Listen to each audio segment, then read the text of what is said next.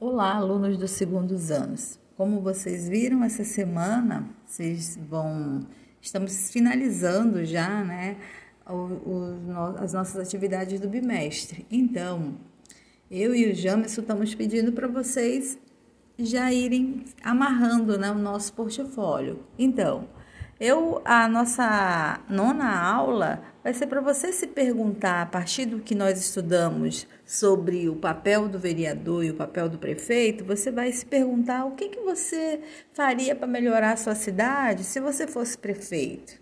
E o que que você faria se você fosse vereador?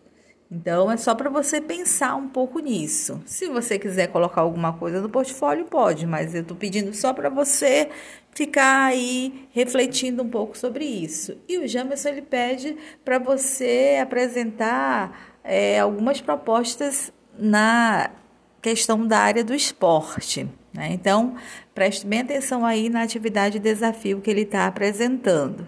E aí, a última aula de, edu, de, sociologia, aliás, a gente vai tá, eu estou pedindo que você arrume o seu portfólio, tá?